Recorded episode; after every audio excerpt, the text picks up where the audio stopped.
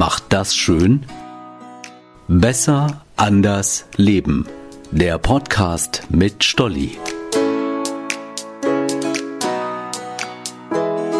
Hey, ich bin Stolli. Vor ein paar Tagen habe ich mein Auto waschen lassen. Tage, ach, was sage ich, wochenlang konnte ich mir immer wieder anhören, dein Auto ist schon arg schmutzig. Ja klar, habe ich auch gesehen, stört mich aber nicht. Es fährt einwandfrei, der Dreck ist ja außerdem auch nur von außen und wir haben immer noch Schmuddelwetter. Nach der Waschanlage ist somit vor der Waschanlage. Es ist so witzig, was den einen stört und den anderen überhaupt nicht. Oft verurteilen wir andere für ihr Verhalten, nur weil wir selbst anders ticken. Ich denke, puh, was pingelig. Es gibt Wichtigeres als ein sauberes Auto und mein Kritiker denkt sich wahrscheinlich, puh, wie kann man nur mit so einem schmutzigen Auto rumfahren? Quatsch, der denkt, boah, ganz schön schlampig.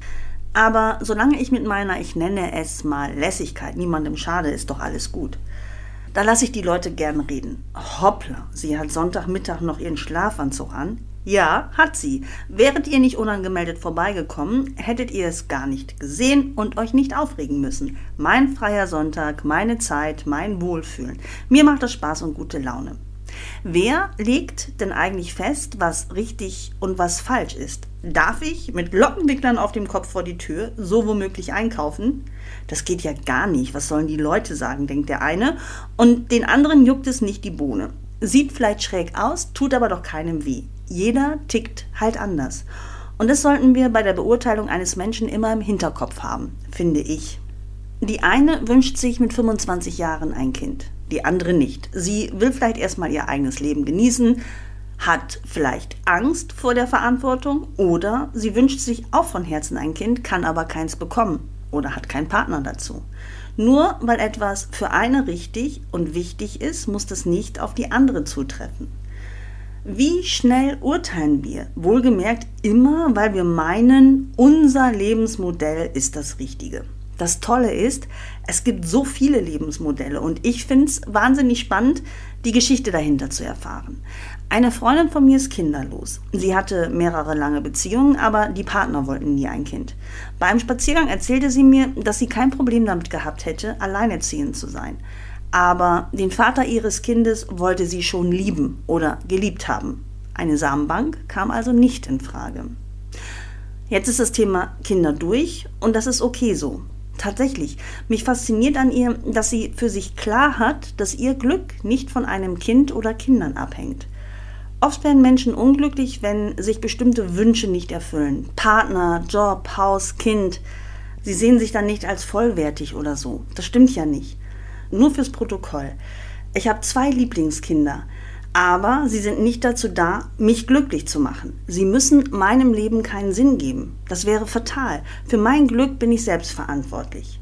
Und keiner hat mir zu sagen, wie ich leben soll, um glücklich zu sein.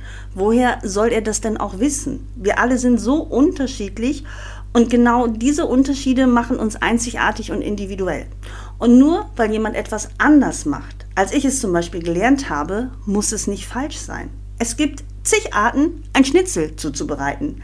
Welche Art ist die richtige, welche die falsche? Die andere Art lädt mich ein, über mein bisheriges Denken und in diesem Fall über mein bisheriges Braten nachzudenken. Es entsteht was Neues, alte Verhaltensmuster werden überdacht und wenn ich es zulasse, wird das Leben spannend. Eine absolute Wahrheit gibt es nur sehr selten. Und wenn wir uns das bewusst machen, können wir Verhaltensweisen, Ansichten oder Antworten beurteilen, ohne sie zu verurteilen. Wir können toleranter anderen gegenüber sein und ihr Verhalten nicht gleich als richtig oder falsch abstrafen. Das setzt aber einen offenen Geist voraus, eine Persönlichkeit, die sich nicht vor eigenen Fehlern oder Fehleinschätzungen scheut. Unsere Ansicht muss nicht die einzig wahre sein. Puh, wie sieht denn der Vorgarten aus? Da dürfte mal wieder was gemacht werden. Hm, die Eigentümerin hat gerade ihr Bein gebrochen. Sie war fünf Tage lang im Krankenhaus und ist nun für die nächsten sechs Wochen auf Krücken angewiesen. Da ist die Gartenpflege gerade zweitrangig. Und schon verändert sich alles. Wir betrachten die Situation aus einer anderen Perspektive. Es liegt an uns, wie wir durchs Leben gehen wollen. Halten wir stur und starr an unseren Ansichten fest oder bleiben wir locker und empfänglich für die Ansichten und Situationen anderer? Bestenfalls kann dieses Offensein am Ende alle voranbringen. Liebste Grüße, eure Steuer.